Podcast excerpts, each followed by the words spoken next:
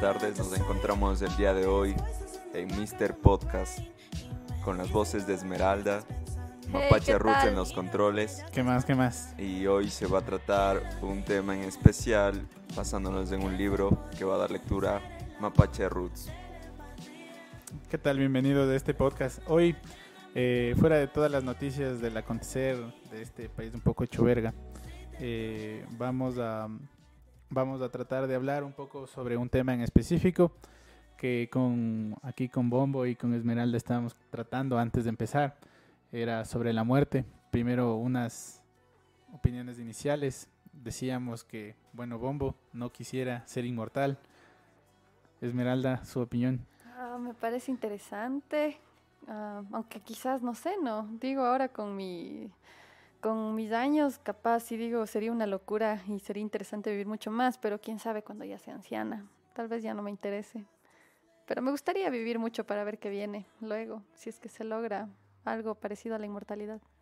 Bombo de nuevo para que los que nos escuchan más o menos se enteren sobre su opinión.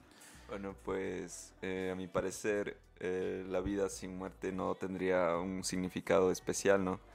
Porque eh, no tendrías esa presión de cumplir algún propósito que tengas para tu vida, más que todo en ese sentido. Siento que la muerte es como el punto que te alecciona a tener un poco más de presión y luchar un poco más por tus sueños, creo yo.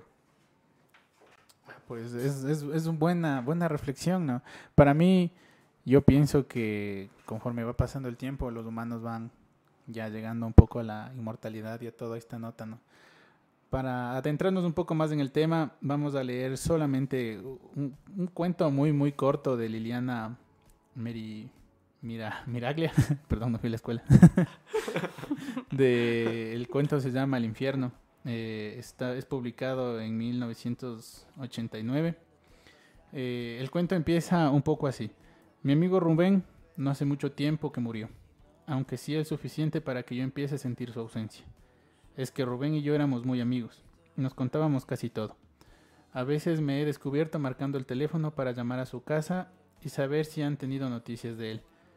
Cuando he hablado con su madre he estado siempre a punto de salirse la, la, la frasecita. ¿Y qué ha sido de Rubén? ¿Por qué de pronto me parecía como si ella hubiera sabido algo? Pero siempre he acabado aceptando que era inútil, porque los muertos no le escriben ni siquiera a sus parientes más cercanos. Sin embargo, acabé recibiendo la carta de Raúl, cosa que ni yo misma, llegado el momento, podía creer. Como Rubén siempre fue medio parco para expresarse, su carta era una carta común. No tiene mayores expresiones. Empieza con saludos, sigue con unas cuantas maldiciones y termina en lo que parece ser una torpe pero auténtica descripción del infierno. Algo así como una estúpida y maldita rutina. A ver, bombito, ¿qué? Como en el colegio, a ver, resumen A general. ver su resumen, ideas principales, Idea principal, secundarias. objetivo del, del Eh, mismo. Bueno, más que todo, eh, la rutina es como la muerte misma para una persona que ya no está siguiendo un camino fijo, sino que todos los días es lo mismo, despertarte, salir a trabajar y acostarte y así todos los días, ¿no? Y a la final no estás haciendo nada fuera del común. Para mí es lo que se ve ahí, ¿no? Que la rutina te muestra como la muerte misma en tu vida. Y eso, o sea, se- la, la rutina es como una muerte de todos los días en la que te vuelves a despertar. Sí, ¿no? Y si te pones a pensar, quizás muchos de nosotros, me incluyo, porque también he estado bastante en eso. eh, se puede decir que vivimos así, ¿no? Y quizás para una vida así, ¿por qué quisieras vivir mucho más en Mm. caso de que en un futuro se pudiese prolongar? No lo sé. Tal vez pensando en esta forma establecida de que ahora de joven, te, bueno, te sacas la madre trabajando, así sea la cosa más rutinaria para de viejo disfrutar, pero realmente de viejo, ¿qué te queda? Muy pocas ganas, muy poca movilidad, de capaz del dinero, si es que te queda dinero, y ya. La casa vacía, los hijos se fueron. Oh, sí. Oh. Es un camino largo, ¿no? Eh, tomándole también otra lectura. eh, para mí, Rubén está en el cielo, loco. Porque si tú te pones a pensar un poco con la comparación del infierno que es de Dante, con el infierno que este man nos plantea, eh, el infierno de Dante es entretenido. Porque, cachas, o sea, en el infierno de Dante hay lagos de lava, hay pendejadas así, ¿no? Y en el cielo, ¿qué haces? Aparte de ser feliz y los lagos de miel y el amor eterno de Dios. ¿Qué más encuentres? O sea, es aburrido, debe ser, la eternidad debe ser aburrida y eso vuelvo también un poco a la inmortalidad, ¿no? Creo que después de un tiempo, o sea, para empezar un chance y conocer más sobre la vida y todo esto sería interesante, ser inmortal, pero luego ya te aburrirías, ¿no? Claro, eh, lo que pienso en este momento que hablas de felicidad, eh, todos buscamos siempre algo, ¿no? Y a la final todo se traduce en felicidad. Y pienso que esa búsqueda de felicidad es lo que te mantiene vivo. Y cuando te mantienes en esa rutina de la que se habla, estás prácticamente muerto. Aunque sepas que estás haciendo las cosas y no eres feliz, porque puede que sea un trabajo rutinario, no de todos los días, pero si eres feliz en él, te estás sintiendo vivo. Y a la final también influye mucho eso. Claro, no, pero la felicidad es algo muy, muy relativo, ¿no? Claro. O sea, puede que para alguien ser feliz sea estar echado en una hamaca todo el día. Para otra persona sea escalar una montaña o viajar lejos, ponte. Pero, eh, como basándonos otra vez en el cuento, para mí el man está en el cielo, ponte, no necesariamente en el infierno, porque el infierno, el cielo también está dibujado como un cielo generalizado para todos. O sea, todos tenemos que hacer lo mismo ahí, sea o no sea. Sea que haya sido el mejor cristiano o el cristiano a medias o un cristiano básico que entró ahí raspando como cuando te gradúas del colegio, raspando puntos. Sí. Entonces, es, es, es complicado, cacha. Igual la eternidad siempre me ha parecido curiosa porque en el cielo puede que suene como una idea interesante estar vivo para siempre, pero ¿qué tanto tiempo es para siempre, loco? En teoría deberías no tener el mismo tipo de conciencia que uno tiene aquí como humano, ¿no? Porque si tienes conciencia del tiempo, si tienes conciencia de, no sé, de lo que uno llama felicidad o la vida, por así decirlo, no perfecta o sin, sin que te falte mucho, eventualmente también el cielo sería un lugar donde te puedas cansar, como, como ese experimento que me contabas de las ratas, Ah, donde crearon un mini universo como 25. universo con ratas donde tenían absolutamente todo, pero aún así empezaron más bien a matarse allí. Que Entonces, puede, puede ser parecido a los, a los humanos de ahorita, es como que tienen todo, pero ya no quieren reproducirse, les duele un poco todo. O sea, es- la, la humanidad es bien complicada, ¿no? Sobre todo en las ideas que puede llegar a tener sobre, sobre digamos, la eternidad, ponte, basándonos más que nada en una cultura judeocristiana, porque en otras culturas, como la hindú, eh, te habla sobre reencarnaciones, sobre que la eternidad también es un poco más relativa porque siempre vas a seguir viviendo, gacho. O sea, depende, ponte. Si tuvieras que escoger una eternidad, ¿dónde pasarías? Bombo. Eh, pues quisiera vivir aprendiendo, la verdad. Una eternidad de aprendizaje creo que sería lo más arrecho para cualquier persona, ¿no? Pero aprendizaje a tu modo, no tener que aprender todo a la, a la- al apuro, sino que tomándote tu tiempo y el trip. Creo que sería una eternidad de lo mejor. Y sería, sería muy interesante. Sí. Estarías todo el tiempo sabiendo de varias cosas. Sí. Serías Buda, No te es que si se plantea la reencarnación es el aprendizaje constante, ¿no? Y sería la eternidad en diferentes cuerpos, planteado desde ese punto de vista. Y pues es lo que yo pienso, ¿no? Una eternidad de ese modo. Y hay personas que se han eternizado, pensamientos que van a seguir a lo largo de nuestra vida, de miles de años. Y eso para mí también es de eternidad, porque aún así estés muerto, hay personas que van a seguir hablando de ti. Es, es como morir en carne para vivir en el otro. Sí, O sea, es, es- es- y Esmeralda, su percepción de eternidad. ¿A dónde quisieras ir en el caso de que existiera un...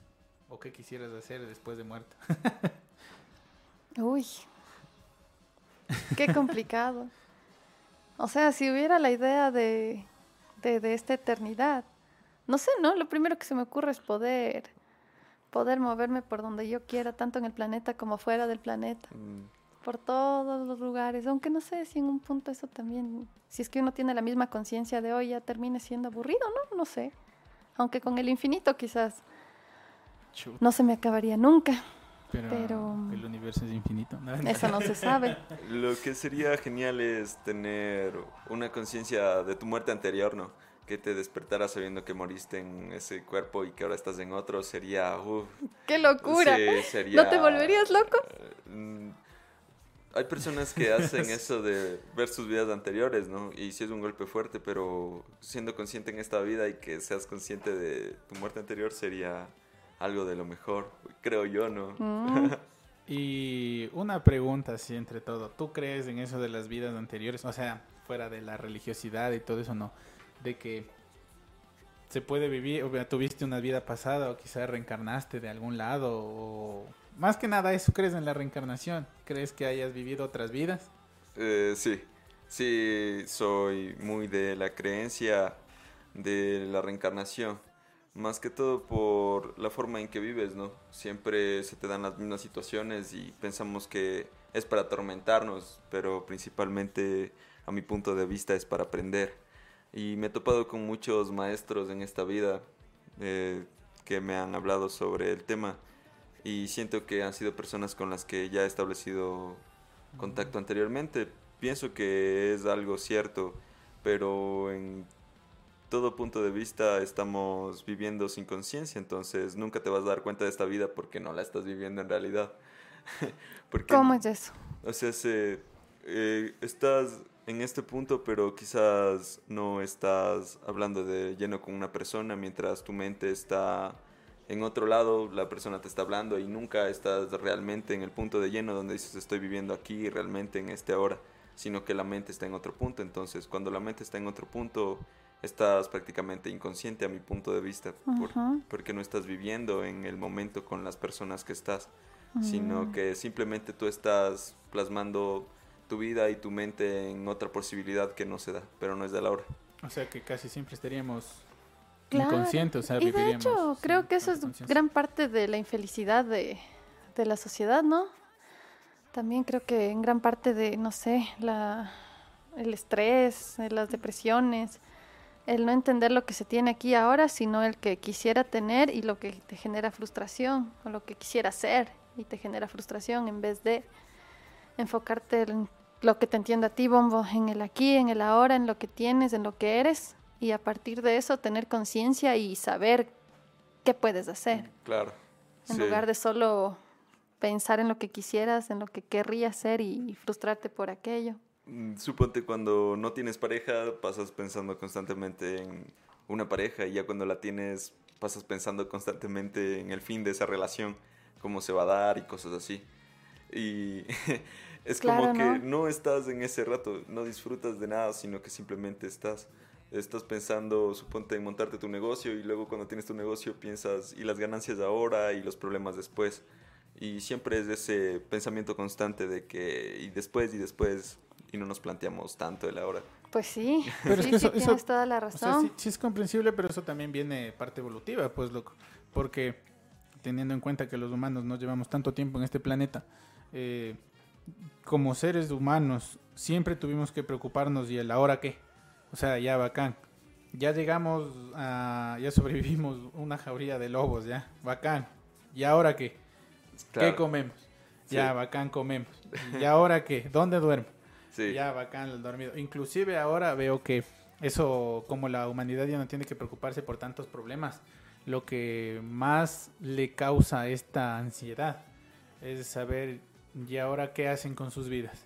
¿Y ahora a dónde van? Porque por lo menos yo pienso que una etapa primigenia de los seres humanos, una etapa primitiva, hasta si es que te gusta, o eh, a tribal, si es que te gusta, estaban todos ocupados.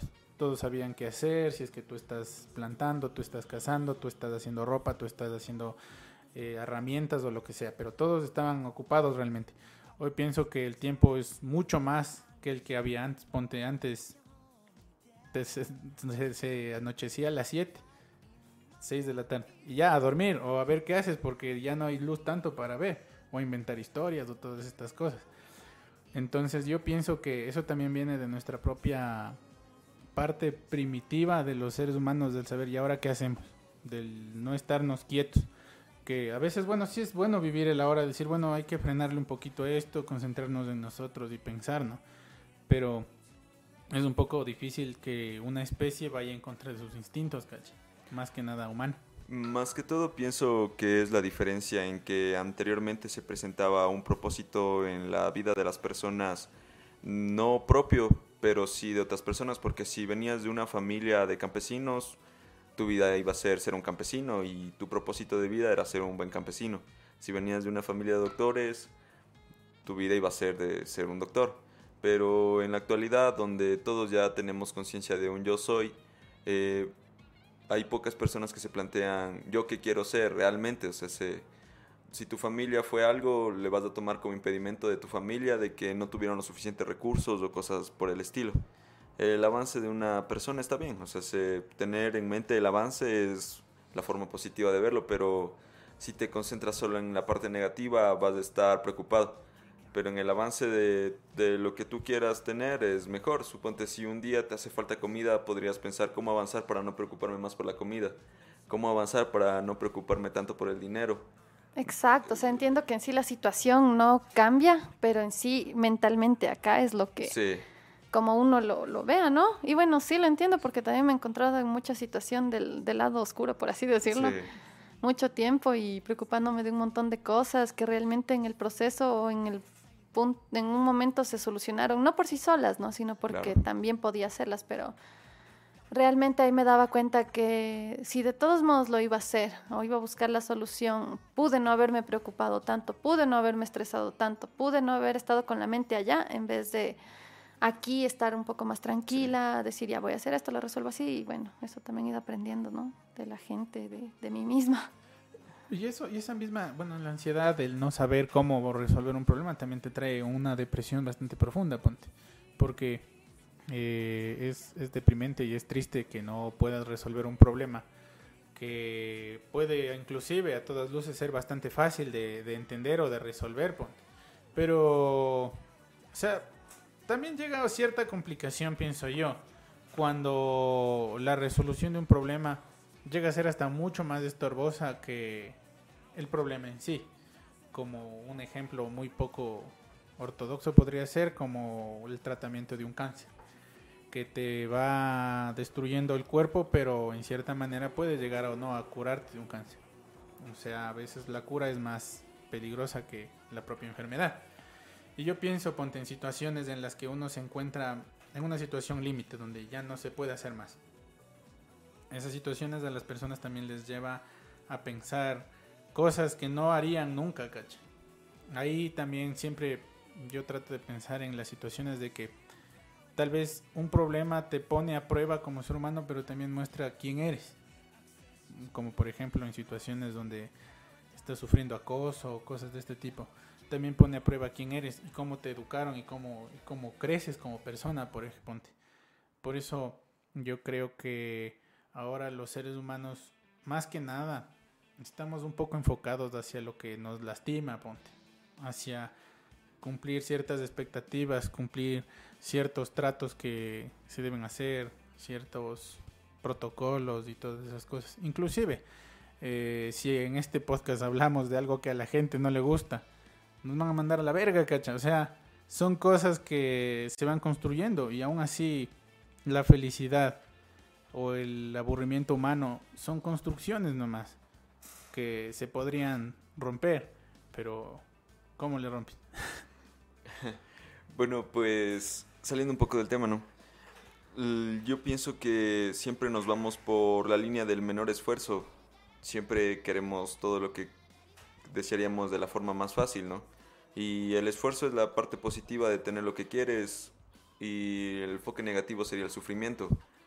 Porque si te esfuerzas por algo que quieres, vas a sentir que lo estás haciendo normal. O sea, sea un trabajo así, no sea de tu preferencia, y te esfuerzas en él, fresco, esa es una parte positiva, pero si sientes que tu trabajo te trae el sufrimiento de la vida y que tales, no.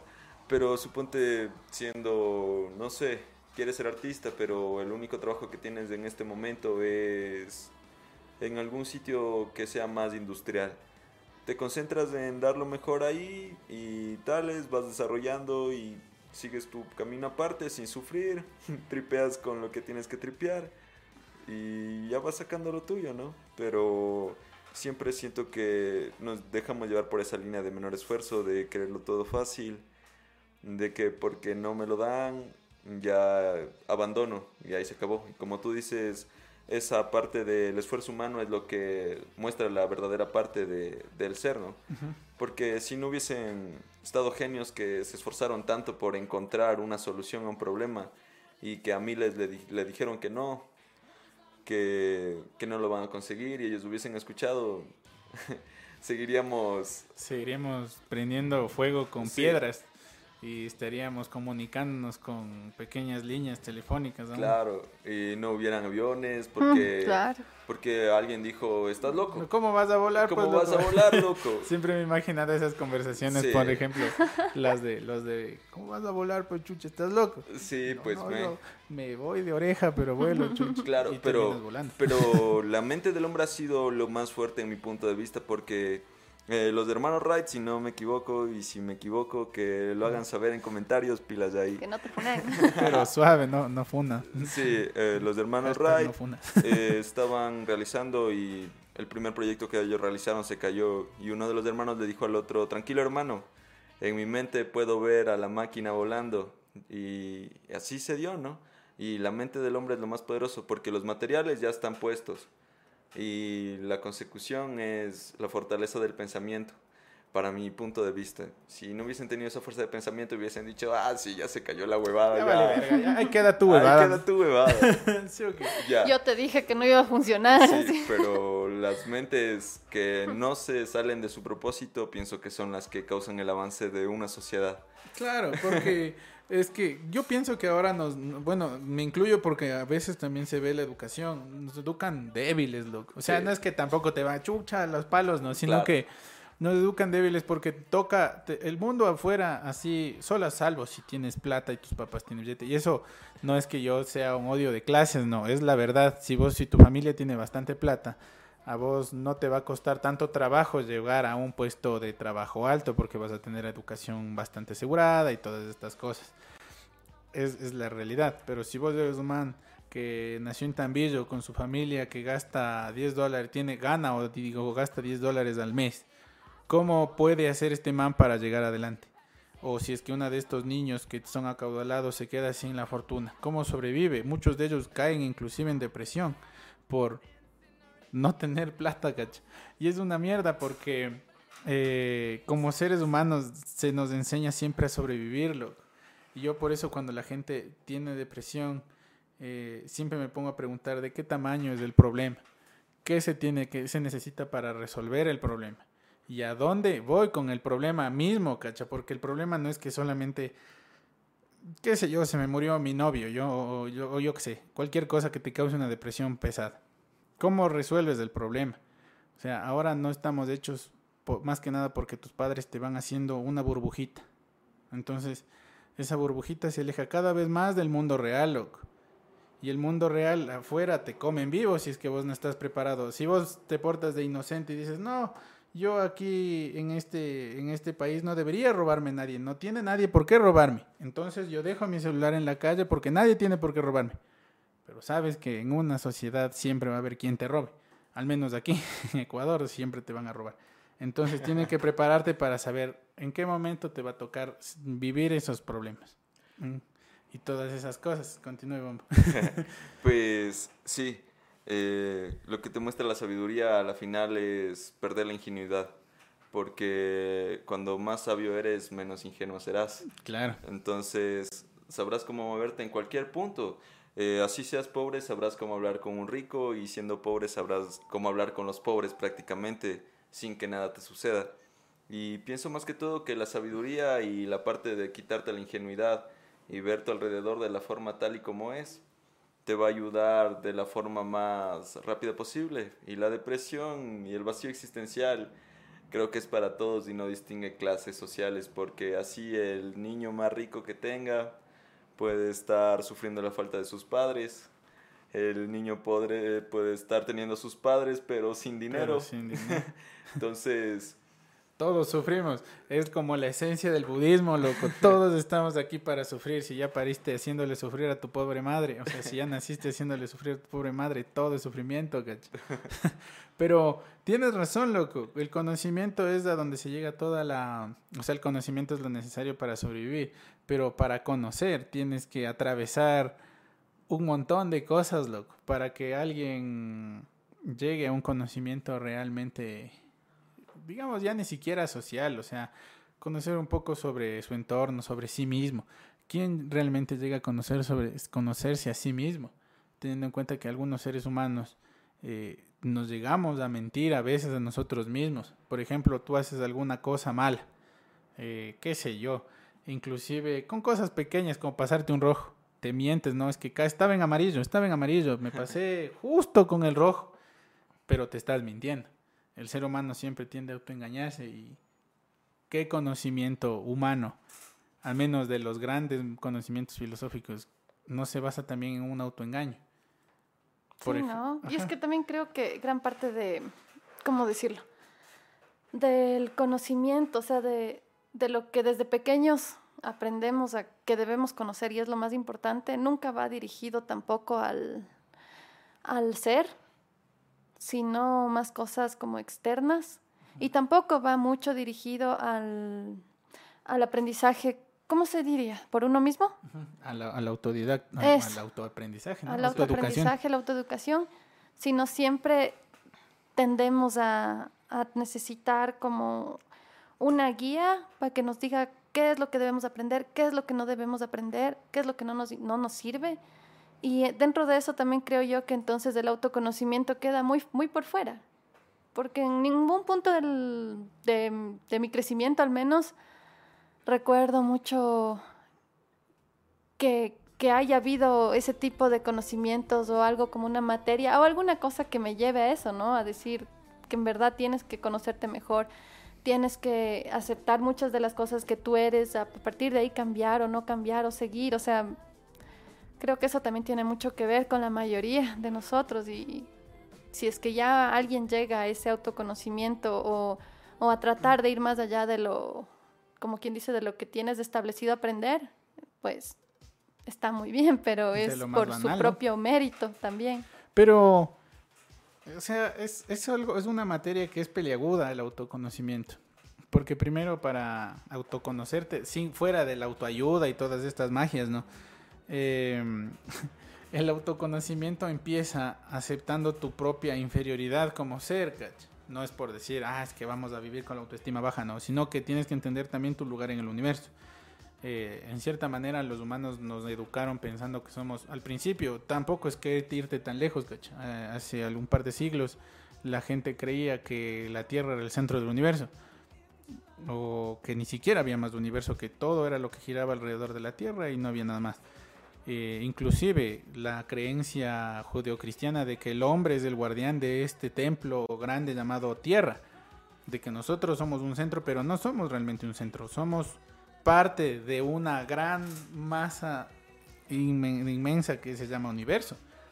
Y como somos parte de eso, tenemos que empezar a entendernos desde ese punto.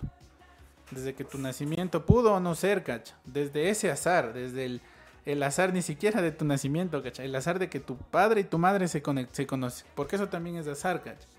Y eh, hace un tiempo estábamos con Esmeralda viendo unos videos de, de un canal de divulgación científica en YouTube que hablaba sobre qué tan aleatorio es todo. Por ejemplo, eh, eh, ¿realmente es, existe algo predeterminado? ¿O es realmente tu esfuerzo como llegar a algún punto? ¿Realmente es tu trabajo? O es aleatorio. Por ejemplo, si es que un caso aleatorio, si es que Esmeralda no decide publicar en un grupo de Facebook que busca una banda, yo no le conozco. Si es que mm. Bombo no aparece en un evento de los que yo estaba organizando, y si es que el un amigo que se llama Cristian no nos presenta, yo no lo conozco. Todo es una aleatoriedad. Entonces, basándonos en esa propia aleatoriedad, nuestra existencia no es importante, es solamente el resultado de un montón de piecitas que se cayeron y que estemos en este punto de nuestra vida.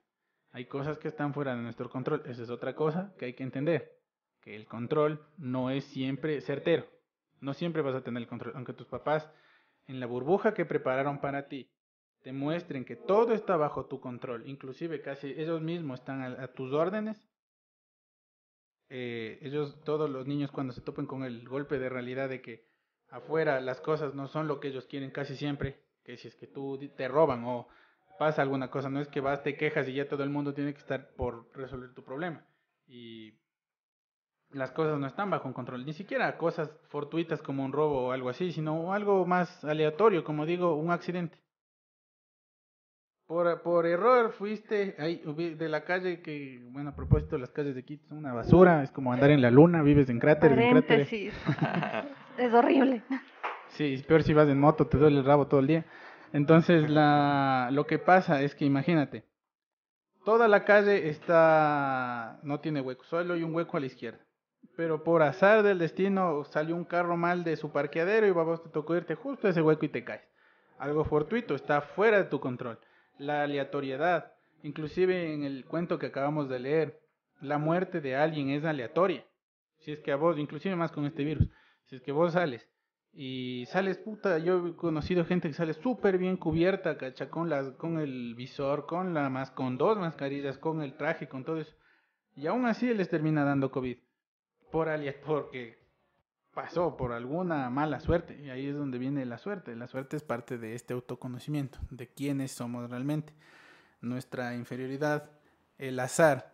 Y después, creo yo, en una etapa de autoconocimiento es la aceptación no, no creer que tú eres el bueno de la historia. Porque en esta historia que se llama tu vida, no hay buenos ni malos.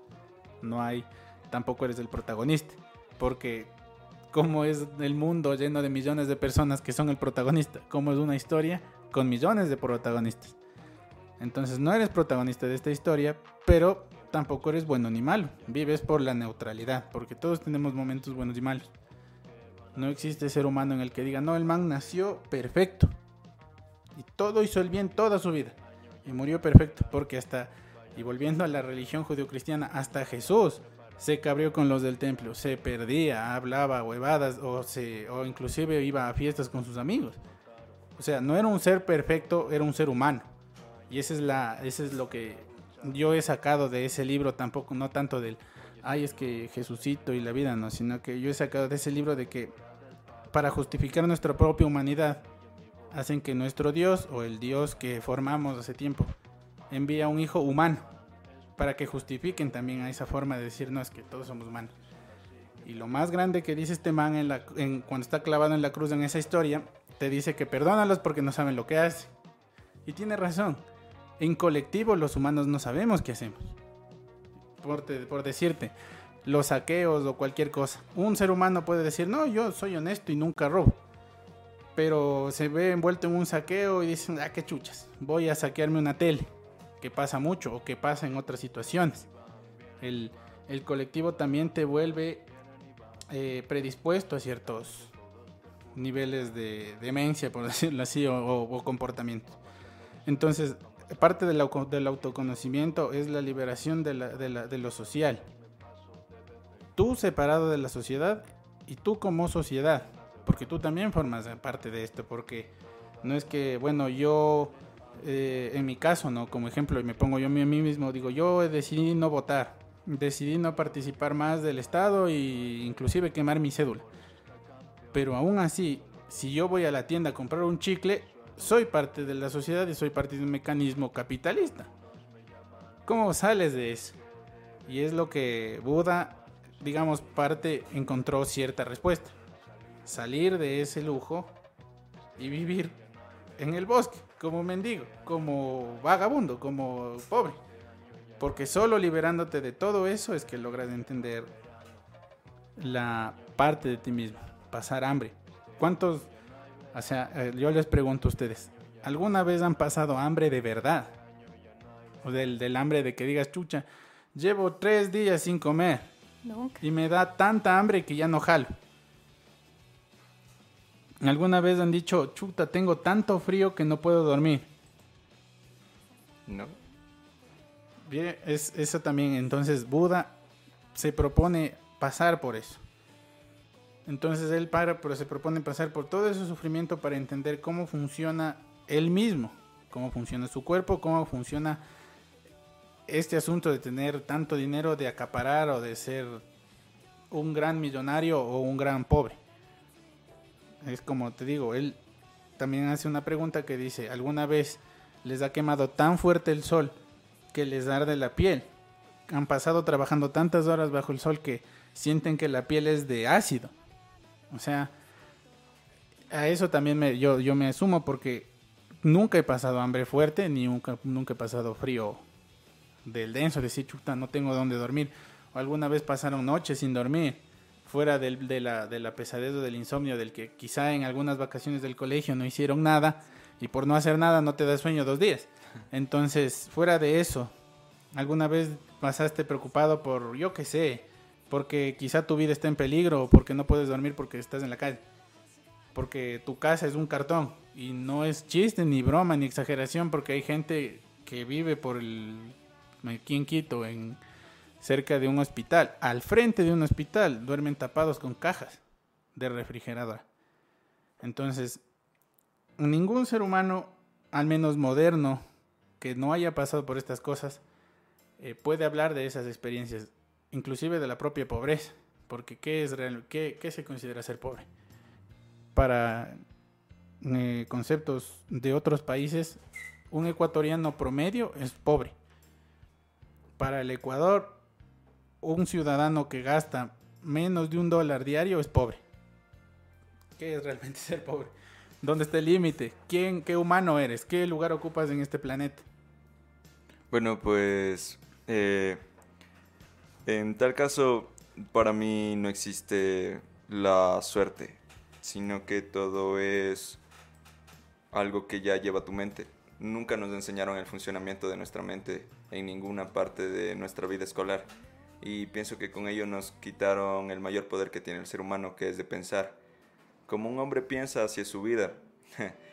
Lo dijo Alan James, si no me equivoco, y si no, pilas lo comentario. Si no pilas, no funen. Entonces, no pienso que sea fue cuestión del azar del destino que alguien termine en una parte de la calle. No es azar que me encuentre aquí porque en el punto en el que más estaba buscando subir mi nivel en la música, me topé con Cristian, fui a un evento entonces, para mí todo fue como que se va dando bien fresco, todo tranquilo, pero es porque lo abrigué en mi mente, o sea, se, nunca tuve un pensamiento de que no voy a seguir avanzando en la música, sino que el pensamiento fue voy a avanzar en la música. Y se dio. El pensamiento de un pobre es seguir siendo pobre, porque prácticamente lo que hace día tras día es mantener la misma mentalidad. Hay personas que son pobres en la parte externa porque en su interior no tienen un pensamiento de riqueza. Cuando el pensamiento de riqueza abriga tu vida y sales de toda la apariencia que te puede mostrar el mundo, es cuando realmente comienzas a ser rico. O sea, no rico en la forma de que piensas dinero, eh, ropa, todo lo que puedas pensar material, sino algo mental. El componente mental para mí es lo que realmente te vuelve rico. Henry Ford no tenía lo que se llama riqueza intelectual, ni nada de este tipo de cosas, y llegó a ser un gran empresario. No, Einstein, es el, el, que, el, que se le atribuye a la invención del foco. Edison. Edison tuvo 5.000 errores en su vida y un reportero se le acercó y le dijo, señor Edison, ¿por qué sigue intentándolo y por qué sigue fracasando? Y le dice, joven, tú no entiendes lo que es del éxito. Yo no he fracasado 5.000 veces. Solo he hecho 5000 intentos exitosos que me muestran la forma en la que no es correcta. Claro. Entonces es el pensamiento del hombre lo que Pero lo vuelve. Ahí, ahí vamos a darnos de puñetes vamos por a Darnos, pues, Porque chucha, Edison era un ladrón, hijo de perra, pero sabía capitalizar todo lo que podía. Eso sí, porque el pobre idiota le estafó a Tesla ni sé cuántas cosas. Inventos que luego el man capitalizó y Tesla murió en un cuarto enamorado de una puta paloma. Listo. Entiendo esa parte. Y Salomón habla sobre eso. Y dice, si eres ingenuo, la vida te va a traer indigencia. ¿Qué fue Tesla? Fue ingenuo. Porque ¿quién deja entrar a su laboratorio? claro, tú dejas de entrar a un laboratorio donde tienes todo lo que sabes que te costó. Abres tu ingenuidad a otra persona. Y Thomas Edison no fue ingenuo, él fue pilas. Entonces, donde un hombre dio toda su vida para sacar algo adelante, pero no supo cómo expresarlo al resto de personas, no supo guardar hasta el punto donde puede explotarlo. En cambio, Edison tuvo la mentalidad de riqueza donde Tesla tuvo la mentalidad de pobreza. Entonces, ¿qué mentalidad ganó? ¿La de pobreza o la de riqueza? La de capitalizar esa nota, porque pobre Tesla murió hecho claro, Pero, pero caché, aquí mismo se ve que no hay ni blanco ni negro, o sea, hay muchos tonos de grises, porque muy bien, yo estoy de acuerdo con la mentalidad, ¿no? Es que, quizás al otro le faltó, pero en cambio la parte de donde sabes que no era tuyo y le pudiste robar a alguien para sacar, esa parte es como que chuta. Para mi forma de ver es un poco cuestionable, pero... como, como hablábamos, espérate, como hablábamos con Esmeralda el otro día. ya se armó. Hablando, un, hablando de una serie que, quizá vieron que se llama Skins, eh, cada personaje de esa serie fracasa moralmente. Se droga, engaña a su pareja, hace pendejadas y media. Pero cuando otra ve, cuando, cuando un personaje ve que otra persona está haciendo exactamente lo mismo, este man olvida todo lo que hizo mal, El personaje que se drogaba, que eh, tenía sexo con todo lo que se movía, así literal, que rompía toda su moralidad. Se olvida exactamente y se pone en el lugar de una monja y le dice, ¿por qué lo hiciste? ¿Por qué lo hiciste? Siendo él como un justiciero moral cuando él mismo no tiene moral. Y es un cague de risa como yo defiendo la ética, porque bueno, a mí en mi parecer, me parece que Edison no fue ético porque, como tú dices, fue pila, sí. El man era el más sapo de todos los sapos y era un avión en términos ecuatorianos. Sí. Pero Tesla tenía mucha mejor intención con su tecnología. De decir, chucha, es que yo quiero que la, que la electricidad sea gratis, que la información sea gratis que todo esto movimiento sea gratuito. Ya, como tú mismo dices, él no pensaba en sacar el billete de ahí, sino decir, yo quiero que toda la humanidad disfrute. O sea, el man también debió tener algún complejo de Mesías de decir, yo vengo a salvar a la humanidad. Claro. Y yo también me pongo en ese punto. Cuando yo mismo no he sido ético, vengo a reclamar sobre la ética de Edison, a decirle, chucha, ¿por qué le robas los inventos a mi pana?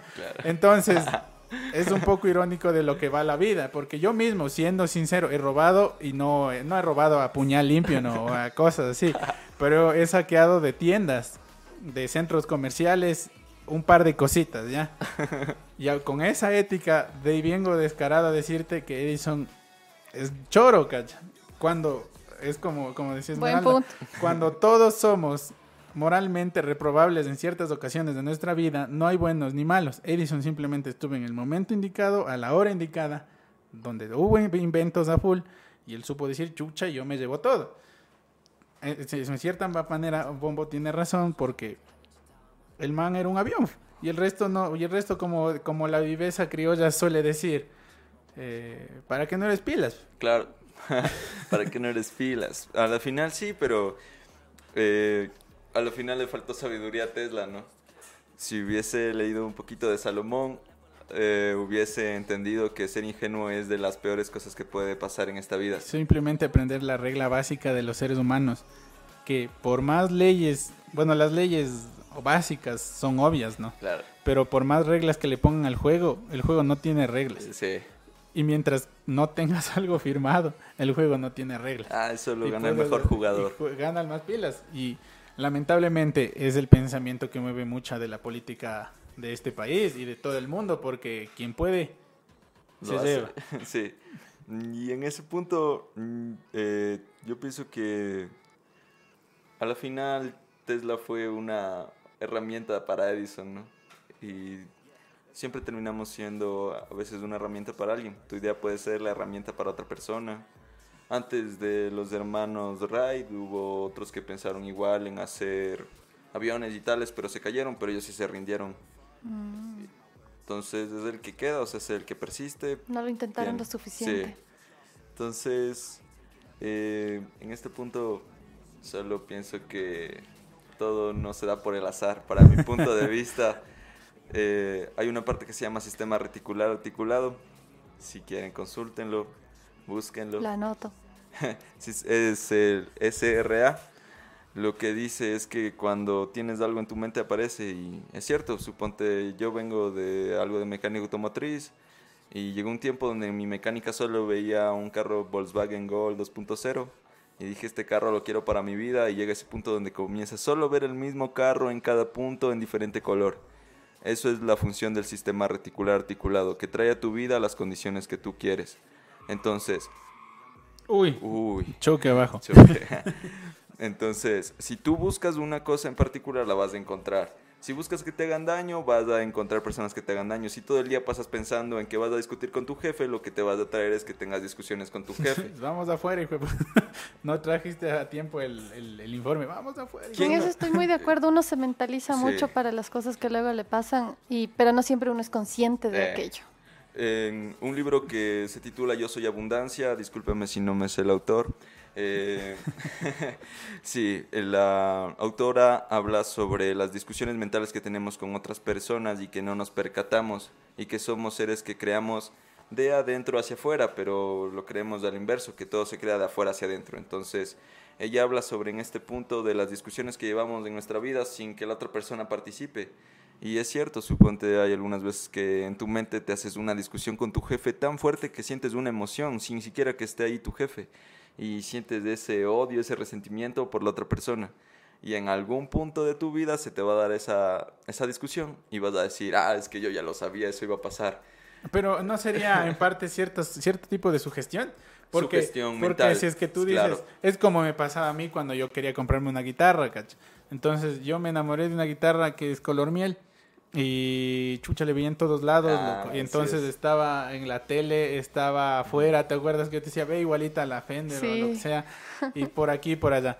Pero, y, o sea, tiene que ver también parte con el, Sugestión con mental. la sugestión Claro. y con el y con el la obsesión de los seres humanos de Sí. decir chucha esto mismo me pasa hoy porque me pasa Claro. o como yo también ahí va al- te corto un 5 porque Sí. yo estudié para dos exámenes en mi vida nunca estudié para más entonces al examen al que yo estudié iba eh, era casi los últimos años de que estaba en el en- en- en- de que estaba estudiando en la universidad Eh, digo chucha no me va a salir bien. Sí, yo siempre, yo, yo soy mal hablado. Yo era como que, chucha, no me va a salir bien, qué verga, sí. Voy, me siento y me sabía todito. O sea, sí estudié, con conciencia realmente sé que estudié, no era como los que dices, ah, sí estudiando, pero sí. estuve viendo Los Simpsons, alguna mierda. No, sí realmente estudié, lo me senté y estuve esforzándome porque sí me gustaba la materia. Pero en mi mente dijo, puta, no me va a salir. No me va a salir. Y, y di el examen, loco. Y saqué una mala nota y yo, verga, pero esta vez sí estudié. Pero yo mismo me fue a la verga porque era como que, chucha, Sí. si me hubiese calmado y hubiese Eh, hecho... claro. Entonces, la sugestión mental es eh, el arma más poderosa que tiene el ser humano, pero la utilizamos en mal. Eh, para los que quieran seguir su gestión mental, dos recomendaciones. Se hace en estados de alfa y de teta, es decir, cuando el factor crítico de tu cerebro se encuentra dormido, que es al amanecer y al anochecer. Antes de dormir, el Sí. despertarse. Entonces, las primeras cosas que tú te digas en la mañana van a suceder ese día. Es algo prácticamente necesario, porque así lo quiere tu cerebro, así lo quiere tu mente. Entonces, si tú quieres algo en particular, repítetelo las mañanas y en las noches. Pero es la disciplina, o sea, se mantener ese pensamiento día y noche. Y cuando tenemos eso en mente, ya todo resulta más fácil a mi punto de vista. Creo que todo se va desarrollando de manera más fácil, más sencilla, pero teniendo claro lo que queremos, ¿no? Porque siempre queremos cosas, pero no sabemos qué cosas. Siempre dicen, quiero un carrito, quiero una casita, quiero un trabajito, pero ¿qué trabajo quieres? O sea, ¿qué carro quieres? ¿Qué tipo de relación quieres a la final? Si dices, ay, es que me muero por tener ya una pareja y te sale una pareja de las de hecho vergas, así. Pero bueno, si es por el muy muero, también es un poco la desesperación Ya. de que aceptas tanto siendo hombre como mujer, lo cualquier cosa que es hombre. Claro. Entonces, si tú tienes en mente lo que realmente quieres, vas a tener lo que quieres. Pero si quieres un trabajito, vas a tener el trabajito de lo que te toque y luego te vas a estar quejando de que por qué chuchas estoy en este trabajo, pero es por lo que tú quisiste. Quiero un carrito, luego te toca un carrito hecho verga y vas a decir que chuchas este carro es una El carro de verga". segunda mano que te costó más reparar que otra Claro. cosa. Entonces- para que comprar esa madre, no. Si tú dices, quiero un carro de color negro, de tal marca y de tal huevada, vas a tener en mente la huevada, o sea, se- vas a saber qué quieres. Si quieres una buena relación, no, no te vas a topar con una mujer o un hombre que te lastime, sino que vas a entrar en una buena relación, sino que los seres humanos nos dejamos llevar por crear por default, o sea, se pasamos toda nuestra vida creando por default y no nos concentramos en crear de adentro hacia afuera, sino que dejemos que la vida nos lleve. Como que muy aleatoriamente, o sea, volviendo a la palabra, no por, por ya, decir. con lo que me tropecé. Claro, o sea, chucha, ¿sabes qué? Es que le vi a mi pana con una casa, chucha, ¿sabes que Yo también quisiera una casita, ¿no? Sí. Ya, casita. Así sea la media agua. claro. Pero, no, como tienes razón, no, no se especifica nunca el deseo, ¿cachai? Claro. Quizá porque estamos programados, por decirlo de alguna forma, a no expresar deseos. No fuimos educados para mentalizarnos correctamente. Creo que es la parte crucial de esto. Si en nuestro curso de la vida, nuestro curso de educación, nos hubieran insertado siquiera una hora semanalmente de lo que se llama eh, poner metas en tu vida, mm, una meta es la mentalización de lo que quieres, pero nunca nos enseñaron a ponernos una meta en nuestra puta vida, o sea, se, siempre era todo a lo aleatorio. Cuando yo tuve cierta edad, eh, 15 años, comencé a ver mujeres churonas en la calle y yo dije, yo quiero una mujer en mi vida, una novia churona y... Y solo esa vida. Y ya, pues, men, se da. O sea, tú, tú ves eso y se da. Eh, que no me deje mentir Esme o alguna mujer que se ha cortado el cabello melena cuando se cortan el cabello de esa forma, comienzan a haber miles de mujeres a su alrededor con el mismo corte de cabello. Ya, aquí mismo hay una afirmación positiva. Eh, yo por mi parte me rapé el cabello y también se rapó Juan y no es que dices, oye, pilas, nos rapamos al mismo tiempo. Mañana mismo, loco. Sino que se da, comienzas a ver personas con tu mismo forma de pensar, con tu misma forma de vestimenta. Solo se, como que se visibiliza para ti en el momento, no es que no haya existido, se visibiliza para ti en ese momento en que tú ya lo tienes en mente. Eso, entonces esa es la función del SRA. Si quieren consultar más o si quieren escuchar más sobre este tema, que nos hagan saber en los comentarios, pilas los comentarios, loco. Pila Volvemos de una pausa, después de esta pausa vamos a volver con un, con un colega de la Tacunga, eh, tiene un emprendimiento de un restaurante de que nos va un poco a comentar su negocio y cómo va esta nota, esa maravilla de hacer comida que es un arte más que nada. Sí. Volvemos de la pausa y regresamos.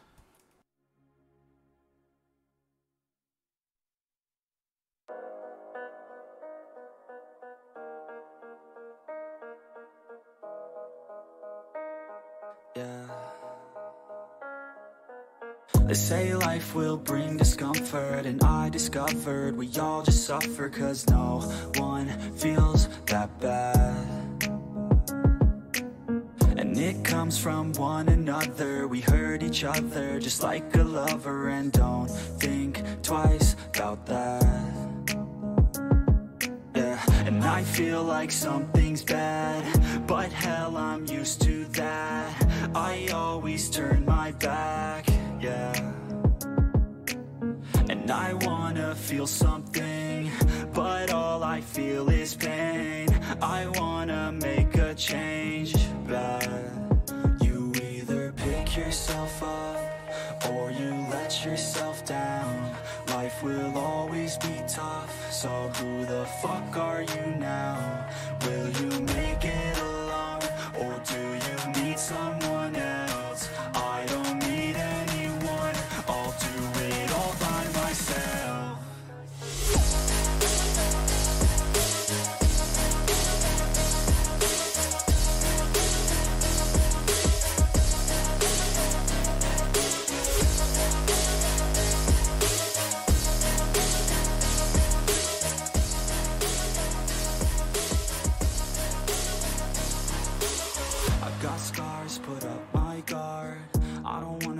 Torn apart. I start to feel my heart Race faster, it's pumping hard. And all I want is to be something. That's why I just keep on running. Can't stop what you don't see coming. Yeah, and you know I'm coming. How can I trust you If you don't trust me? I do what I do Cause it is just me. And nothing is not lucky I work my ass off So I'll be some You either pick yourself up Or you let yourself down Life will always be tough So who the fuck are you now? Will you make it alone? Or do you need someone?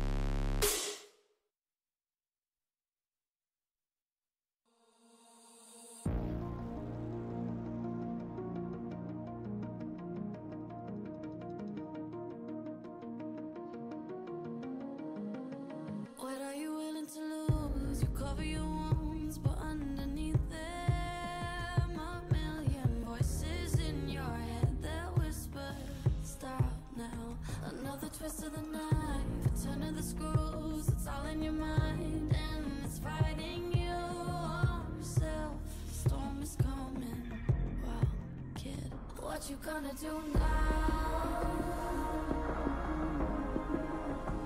It's your reflection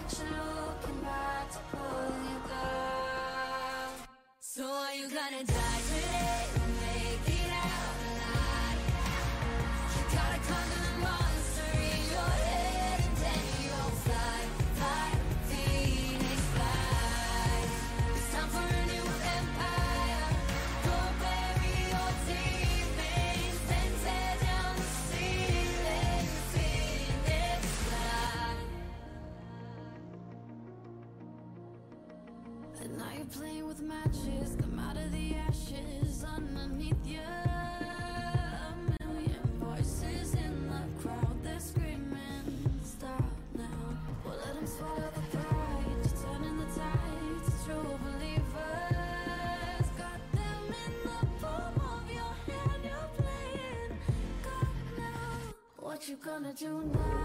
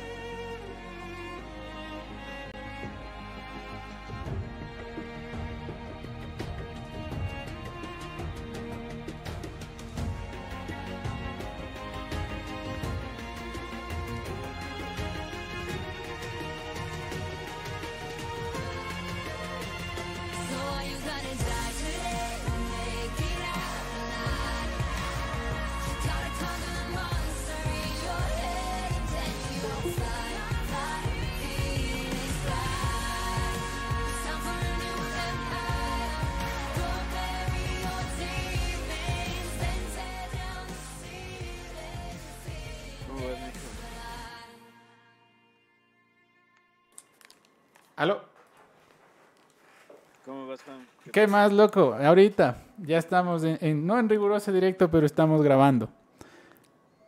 Ya dices, ya. De ley, loco, verás. Entonces comenzamos con una pequeña entrevista. Eh, estamos con Alexander Santamaría, un colega de años de la ciudad de La Tacunga que tiene su emprendimiento. Es del bar, restaurante ancestral, que en mi opinión rescata muchas de las tradiciones de la ciudad de La Tacunga, de Ecuador en sí. Bienvenido, Alexander, ¿cómo estás? Claro, qué gusto. Eh, mi nombre es Alexander y bueno, un poquito mal anochado de la noche de ayer del evento que tuvimos, pero ahí estamos.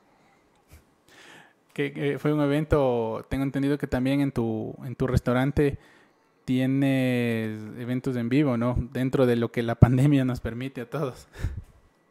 Claro, estamos tratando de activarle y generando un espacio público en el cual tú puedas, en este caso, no solo al tema como que musical, sino también está abierto para las personas que tengan, eh, mm, qué sé yo, o sea, si es que sabes hacer comedia, puedes venir y presentarte en el local, si tienes algo de actuación, igual podemos armar algo por ahí, si es que tienes pintura o algo que quieras exponerlo, es un espacio abierto en el cual tú puedes como que venir y generar cultura.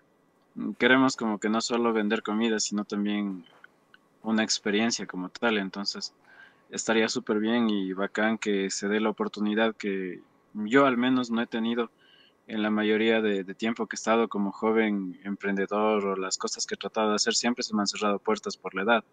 Entonces, siento que hay que darle un, un apoyo también a esa gente que por ahí quiere luchar de una buena manera, ganarse la vida honradamente y qué mejor igual que apoyarles.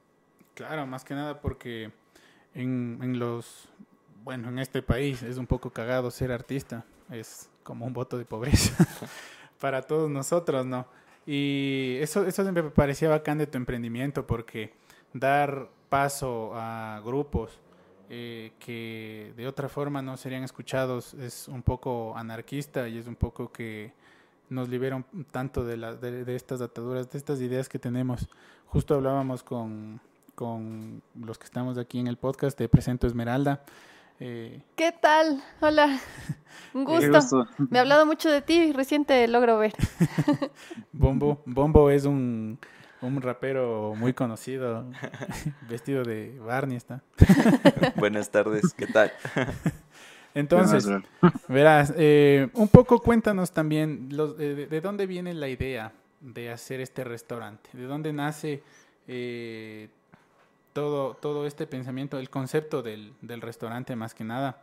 Como tú dices, no se trata solamente de la experiencia gastronómica, sino de brindar un poco una experiencia para los sentidos completa. Eh, ¿De dónde viene la idea para, para el restaurante?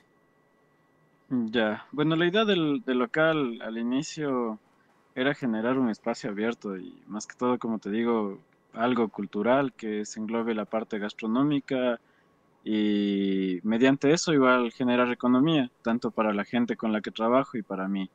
Y por otra parte, siempre me ha chocado la idea de que siempre que decían, o sea, vamos a la Tacunga, pero a la Mama Negra, entonces. Y era cierto, o sea, Pero lastimosamente no habían espacios en los cuales uno podía llevarle a la pareja o poder ir con panas, así, estar en, en otro trip. Porque siempre era como que salías, ibas a dar una vuelta y la mayoría de jóvenes terminaban tomando.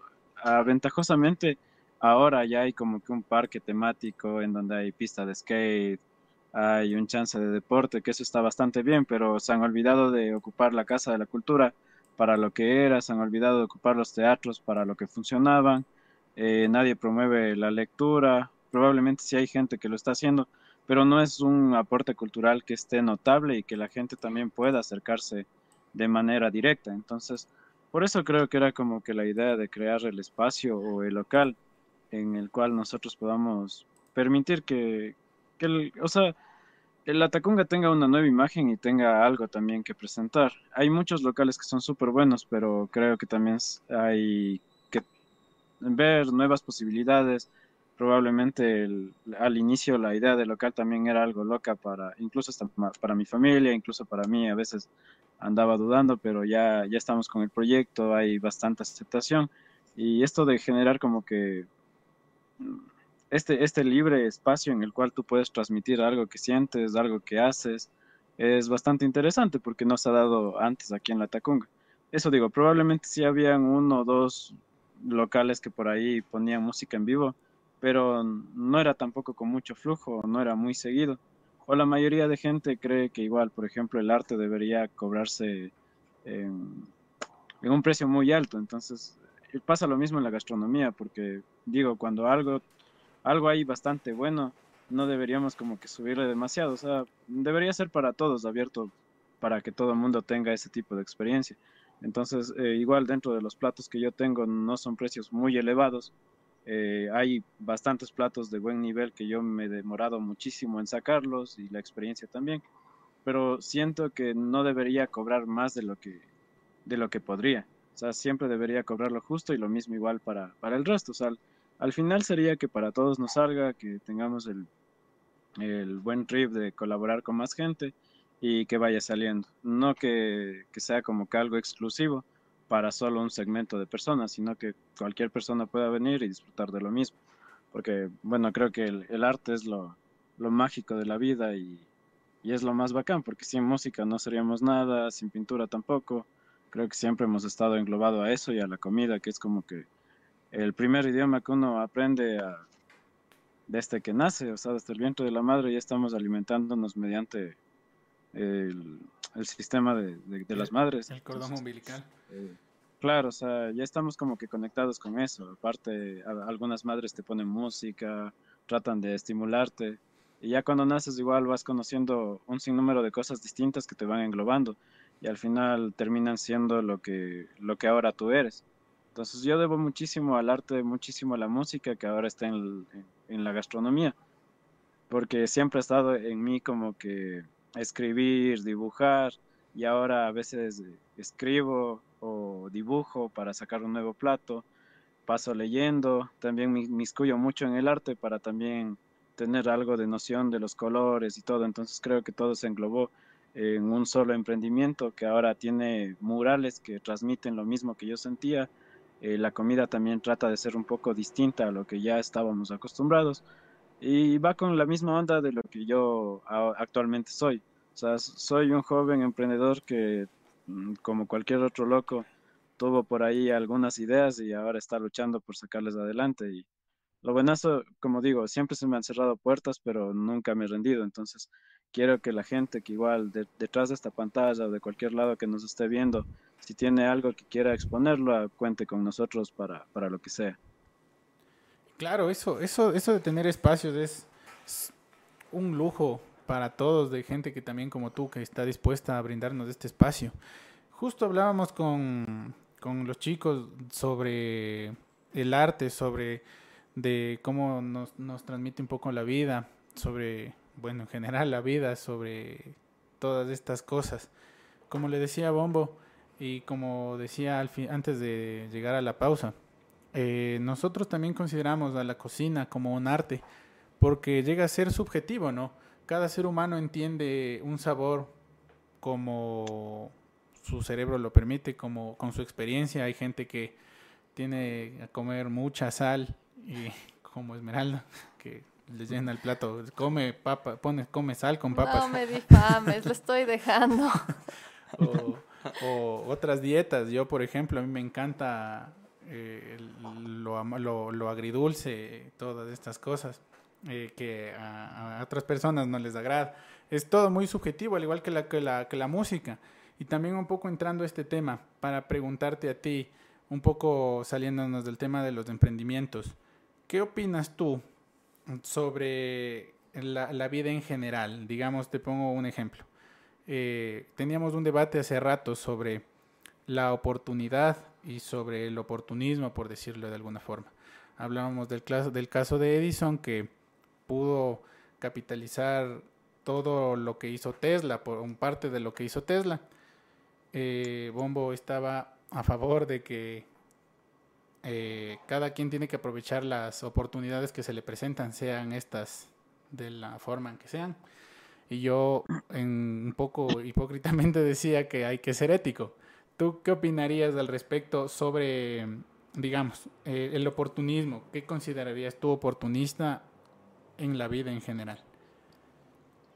Chuta, o sea, de eso sí ha sido bastante complejo para mí como que en la vida porque, eh, bueno, pasándome como que de la música a la cocina también pasa en esto, ¿no? O sea, dentro del, del ámbito de los cocineros siempre ha habido alguien que ha, vi- ha visto como que un bien, un bienestar no común, pero sí personal.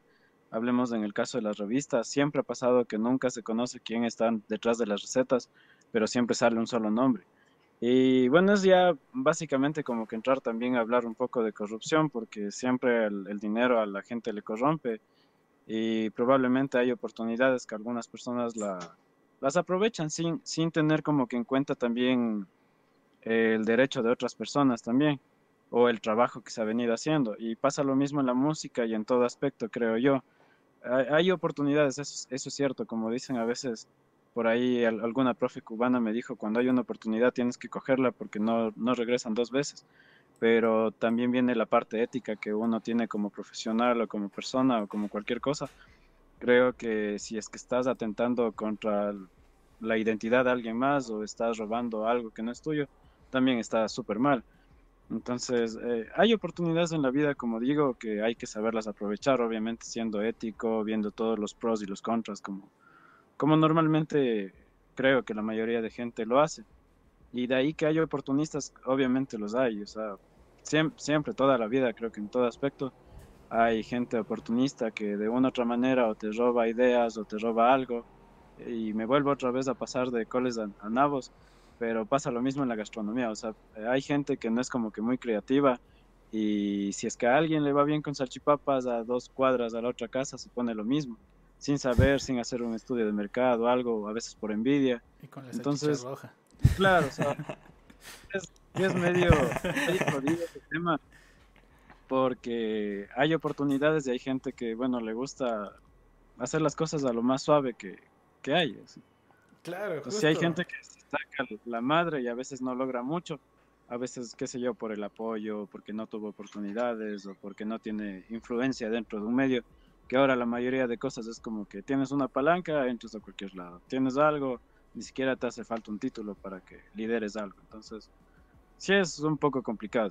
Y las oportunidades no se nos da a todos, o sea, no todos tenemos dinero, que lastimosamente es lo que mueve al mundo, como para que tengas un, qué sé yo, un estudio decente o algo así, porque hablemos de las universidades, tampoco les interesa, o los centros educativos tampoco les interesa mucho como que lo que tú aprendas, sino es ya un negocio. O sea, no son éticos tampoco de la parte profesional lo que te dan, no te dicen las cosas como son, siempre te pintan bonito y ya cuando llegas a la vida normal te das, te das cuenta de lo que en realidad es vivir, lo que te cuesta eh, un centavo o cualquier tipo de cosa, es totalmente distinto. Entonces siempre hay que ser ético eh, en lo que se haga. Claro, no, y eso también hablábamos de que no nos, no nos preparamos realmente en la vida para casi nada, ¿no? Tanto a nivel educativo como tú decías. Eh, ¿quién, ¿Quién realmente te prepara para vivir afuera? Ni tú Claro. mismo, ¿no? ¿Qué opinas, Bomboví? Pues la verdad opino que eh, las vivencias que te trae la vida, la forma que te enseña es mucho más clara que la teoría que te muestran en, en las universidades, en la escuela. Entonces, la teoría es como la parte de la verdad a medias, pero la verdad completa es la práctica que se te da en tu día a día. O sea, si la verdad la encuentras cuando ya sabes cómo se vive afuera, cómo se dan las cosas, porque aún así tengas el título, hay personas que no saben tratar con otras personas y no van a lograr mucho. O sea, se puede saber mucho, pero tener un trato de lo peor con, con tus, con tus empleados y no vas a generar mayores ingresos si no ayudas a quien te está ayudando, más que todo, creo yo. Claro, ¿no? ¿Y tú? Claro, o sea, y bueno, lo que veo destacable también aquí de tu negocio y todo, como tú mencionaste en un inicio, tenías dudas, quizás tuviste miedo, quizás no dormiste unas cuantas noches pensando en todo lo que podría pasar de malo, pero también ahí viene lo que hablábamos hace un momento, eh, también hay que enfocarse en lo bueno, en las posibilidades y que si viste una oportunidad te lanzaste a ello y pues allí estás. El con tu restaurante, con queriendo más que solo servir comida, servir una experiencia, abrir un espacio, hacer algo, algo más, no solo como por ti y digamos tu, tu gente allegada, sino también por abrir un espacio en la ciudad, por abrir espacio a más gente que quizás pasa por la misma situación, quiere, quiere sobresalir, quiere un espacio donde mostrar lo que está haciendo, pero que no siempre se tiene. Entonces, yo aplaudo mucho eso. Y bueno, sé que próximamente podremos estar por allá. Estaba revisándote en Facebook, en Instagram. Estaba en el, en el estalqueo, ¿no? Sí, estaba esta- estaqueándote durísimo, no te imaginas. Y qué rico, se ve súper rico tus platos de comida y, y no, no, súper bien. Espero que podamos pasar por allá muy pronto. Y claro, no, porque aquí la costumbre es comer full artificial. Vos te vas a una salchipapería y te dan esas papas producidas en masa, sí, pero mal plan. O con el- como digo, con la salchicha roja, esa que no se sabe de qué. Nunca preguntes de qué es la salchicha. Ni has de saber qué tienes. No, eso, eso salía en los Animaniacs, no sé si se acuerdan. eh, en la hora del. ¿Cómo es? En la moraleja de hoy. Y salía, era la número dos. ¿Cuál es la moraleja de hoy? La número dos. Nunca preguntes de qué está hecha la Ah, sí. salchicha. Pero bacán, loco. Es es es es súper bacán saber que de, de estos emprendimientos, de, de gente que está dispuesta más que nada a dar un apoyo, no solamente para sacar el ingreso económico, que ya está bien, de gente que solamente tiene hambre de plata. Que bacán, loco. La plata sirve para vivir, pero tampoco es que es lo más importante del mundo, ¿no? Vale también apoyar a la gente, estar juntos también, buscar un poco de hermandad, no solamente buscarnos separar, como con las elecciones, con la política, inclusive con cosas bien intencionadas, ¿cacha?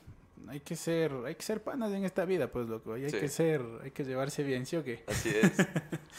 Qué, Claro. qué chévere el es sitio para el avance del arte, una bestia. Que te permitan expresarte, que tengas un público público y que atraigas al público para, para el local, ¿no?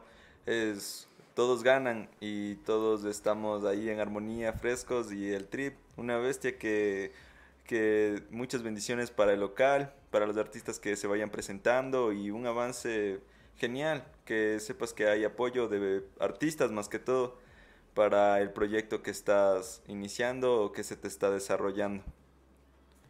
Más bien, muchas gracias, qué, qué bacán escuchar eso a los tiempos, o sea, sí, como digo, sí ha costado porque hemos tenido algunos roces por ahí, de repente con más cocineros, gente igual que está dentro del medio como que gastronómico.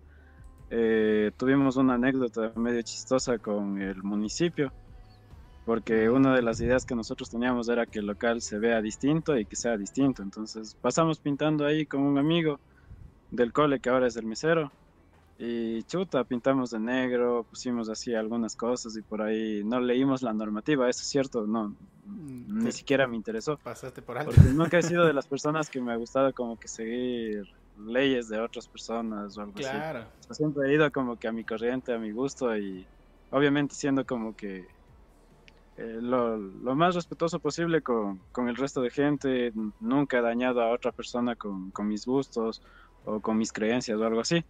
Y en esto nos pasó algo chistoso porque al final no sabíamos que, que nadie podía pintar dentro del casco colonial de negro.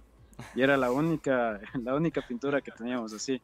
Después igual leyendo, leyendo, ya pelea, pelea con la, con la comisaria, se llegó a un acuerdo y ya todo bien. O sea, nada de plata de, por medio, obviamente, sino que Como es comisaria, tres veces de color, así. Una, una cenita, así que la luz de la luna.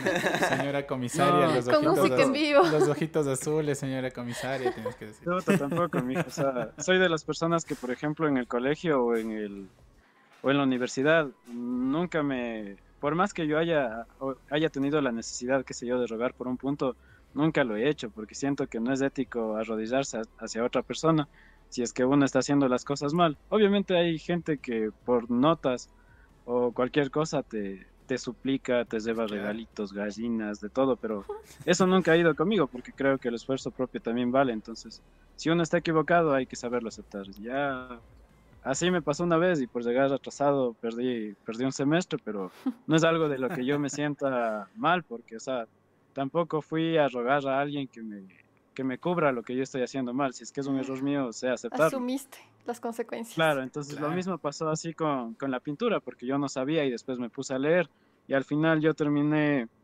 explicándole a la señora que eran tonos pasteles, que ella no sabía en lo absoluto, pero obviamente te decía, es que necesitamos todos pasteles, que esto, que lo otro. Y así pasamos como una semana y después ya quedó en celeste y ya me terminó gustando el local. Entonces ya, el negro, loco. Pero en negro, de las fotos que sabía subir, se veía del putas, loco. Más que nada, Claro. tenía, tenía esa pinta de, de, de, bueno, al menos yo cuando era Wambra, de, de, la, de una latacunga así más underground, así más... Más de que Claro. ahora ya no es, ahora ya es más mainstream, ponte los grupos punkis y todo eso, ¿no? Antes éramos satánicos, éramos, Ahora son éramos más indie, loco. Claro, ahora antes éramos satánicos, ahora ya en lata todos son indies, andan con su ponchito. Eso, TikTokers, YouTubers, ya no hay más. Claro, pero lo- Suena, eso suena a una brecha generacional durísima. Full. Y que ya están viejitos. sí, full. es que chuch. Sí, yo me acuerdo que a, a- a- a mi pana le conocimos. ¿Cuándo era? Hace full tiempo, ¿no? En la, donde, bueno, donde el Ramiro, Ramiro es un man que alquilaba, pasando. que ensayaba y yo estaba tocando con el Chis y él estaba con otro man, el Civinta, no me acuerdo el, el nombre. Sí.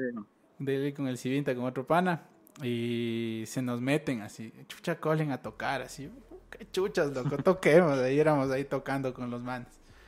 Una Del bestia. putas era eso, eso, estos Wambras, pero yo, les yo te conocí Wambra, ¿no?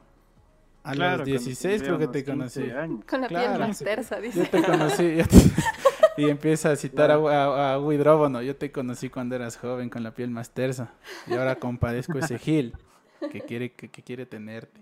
Con esa cara igualita a la de Elsa, vieja perversa. Emelexista, ¿no? Pero bacán, Claro. loco.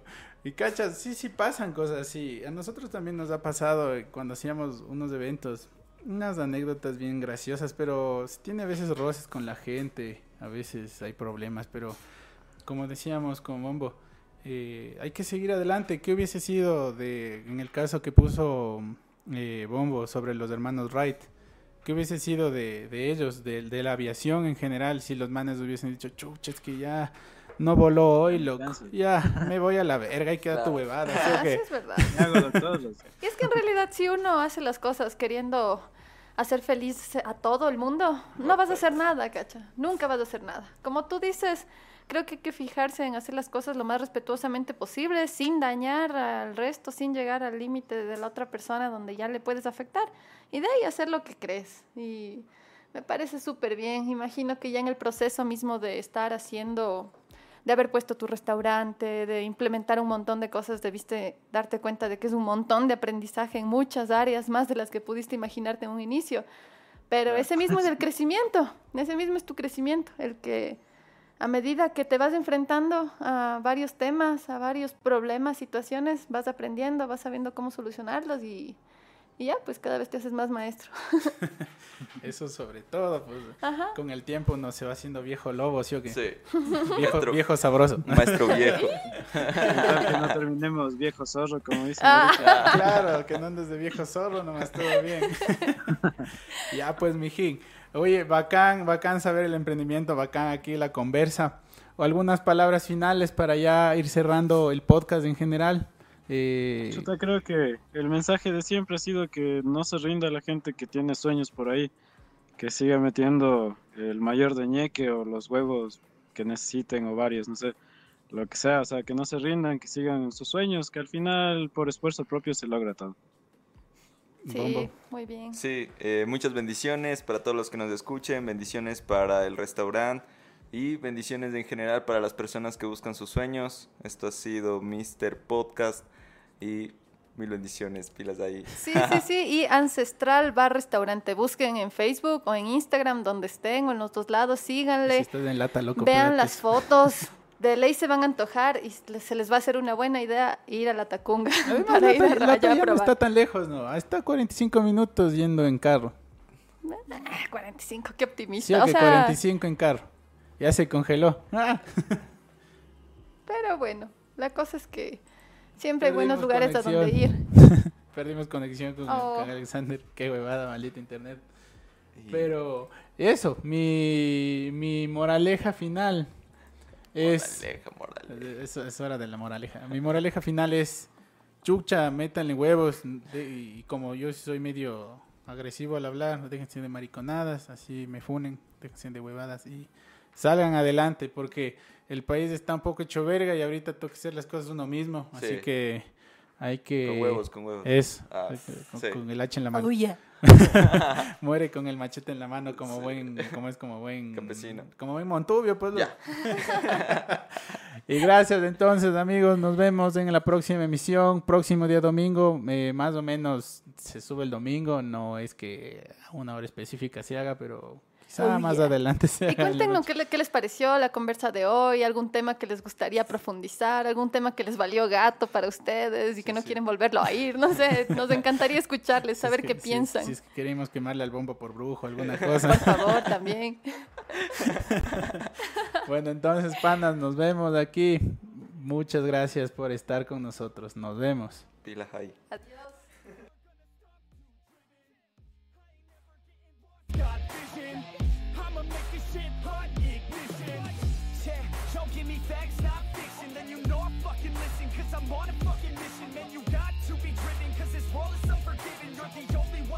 Winning, or the only one that's quitting. So get up and stay committed. Don't be asking for permission. Hit the gas after ignition and start acting like you're winning. Make your own damn decisions. Don't let others make you victims. Have a thought and have a vision. Don't get caught up in the millions.